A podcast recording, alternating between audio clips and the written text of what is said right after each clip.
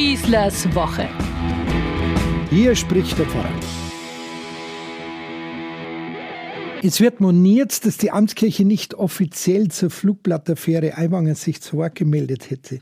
Nun, ich kann hier in meinem Podcast weder Sprachrohr der offiziellen Amtskirche sein, noch werde ich jetzt auch nicht nach so vielen abgegebenen Kommentaren noch einmal alles durchkauen und beurteilen, was mit einem solchen Politiker dringend zu tun sei, der mit einem solchen Pamphlet wie diesem Flugblatt in Verbindung steht, das er vor fast 40 Jahren bei sich trug Buch oder gar selbst verfasst haben soll. Mir geht es einfach nur um eine andere, sozusagen um eine perspektivische Betrachtung von einer Seite aus, die ich so in den vielen Kommentaren und Besprechungen in dieser Angelegenheit einfach noch nicht entdeckt habe, nämlich um die Frage, hätte es auch anders laufen können? Damals. Wäre es nicht möglich gewesen, solchen Vorfällen an einem Gymnasium im Glutkern des katholischen Bayerns wie in Mallersdorf konstruktiver, unmittelbarer, heilender und die jungen Leute betreffend ansprechender zu begegnen, als dass sich solche unerträglichen Sprüche überhaupt gar verselbstständigen konnten? Zehn Jahre früher, als Herr Aiwanger, war ich selbst auf dem Gymnasium, einem reinen Bubengymnasium hier in München und nicht wie Hubert Aiwanger in einem katholischen wie Mallersdorf. Und diese Judenwitze, die den Holocaust und die Shoah nicht nur verniedlichen, sondern ganz nebenbei auch den Grundstein dafür bilden, die Judenvernichtung gar zu leugnen, waren wie wohl auch in Aiwangers Gymnasium leider in bestimmten Milieus sehr präsent. Warum auch immer. Sie wurden einfach verbreitet und von den Erzählern irgendwie für lustig empfunden. Diese Milieus waren aber keine bekennenden antisemitischen Gruppierungen. An unserer Schule und in meiner Welt war Rechtsextremismus damals noch absolut unbekannt, Gott sei Dank. Aber man hat diese dümmlichen Witze, die alles so sehr und absolut gefährlich verharmlosen, einfach immer wieder gehört und erzählt bekommen. Es waren überflüssige, scheinbar kreative Sprüche, die einem zum Lachen bringen sollten, dabei auch nichts anderes taten, als die geschichtliche und vor allem die nationale Verantwortung, die uns als in Deutschland geborene junge Männer betrifft, beiseite zu schieben, als ginge das uns überhaupt nichts an. Mit solchen Bildern im Kopf wie einem Freiflug durch einen Schornstein in Auschwitz, wie auf diesem Flugblatt, wird dann banalisiert bis hin zur totalen Ignoranz, als ob ein solcher bislang unvorstellbarer Völkermord an Millionen von Menschen nie stattgefunden hätte. Auch wenn es in unserem Umfeld mit Verlaub gesagt solche Schwachköpfe gab, die mit diesen Bildern und Sprüchen aus dem Holocaust meinten, witzig und originell zu sein. Und das ist jetzt der Unterschied zum Mallersdorf 1987, 88.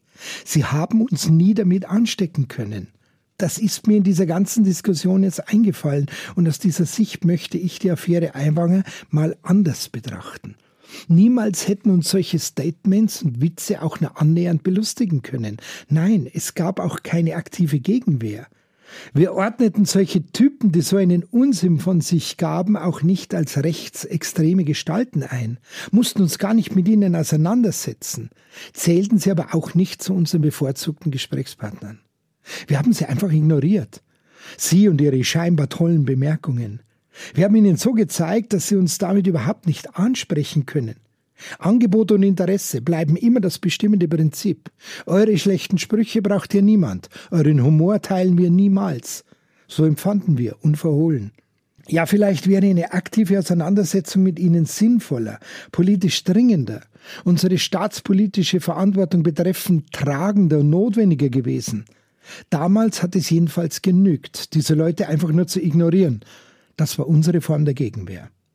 Wir mussten uns dafür auch nicht extra eine Rüstung anlegen, die war nämlich schon da.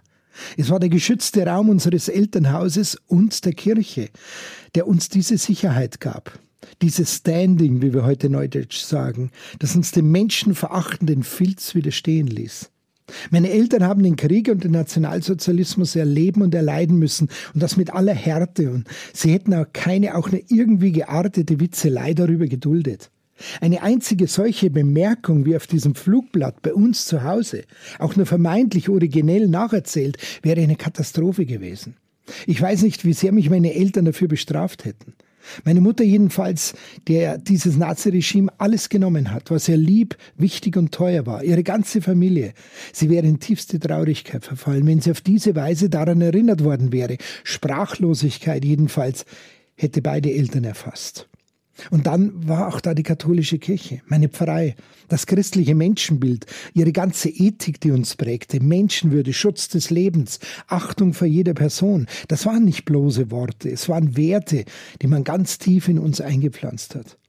Wie ein Alarmsignal hätte unser Empfinden darauf reagiert, stets auf scharf gestellt, wenn man diese Ebene verlassen und auf die der Judenwitzelei herabgestiegen wäre.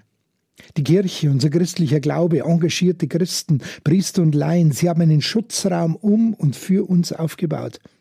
Und darum mussten und konnten wir uns an solchen Pamphleten gar nicht beteiligen. Nicht, weil wir uns nicht getraut hätten, sondern weil wir lernen dürften zu unterscheiden, was wirklich menschenfreundlich ist, wie Aiwanger sich ausgedrückt hat, und was das Leben im Grunde genommen nur verachtet. Meine Frage ist jetzt nur, hatte ein Hubert Aiwanger diesen Schutzraum nicht? Zu Hause auf dem Bauernhof, auf dem er aufwuchs, in seiner Welt, im katholischen Mallersdorf, im geordneten Leben eines Gymnasiums auf dem Land?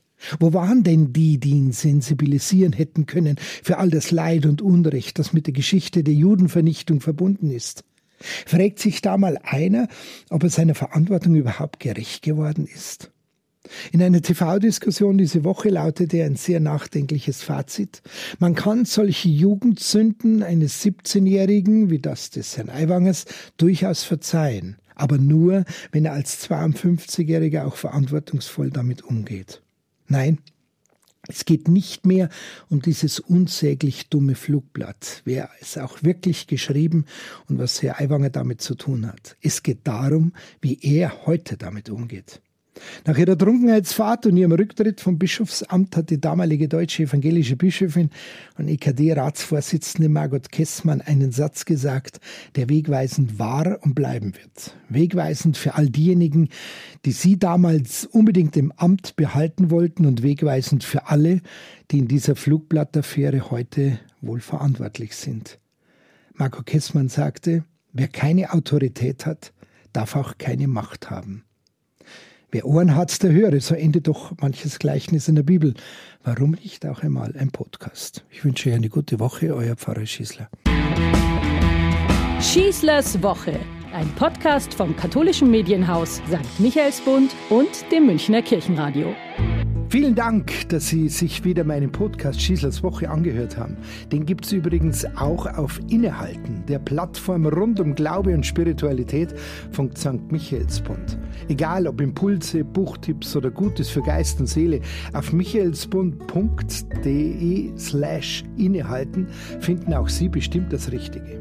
Klicken Sie doch einfach mal rein. Tun Sie sich was Gutes, Ihr Pfarrer Schießler.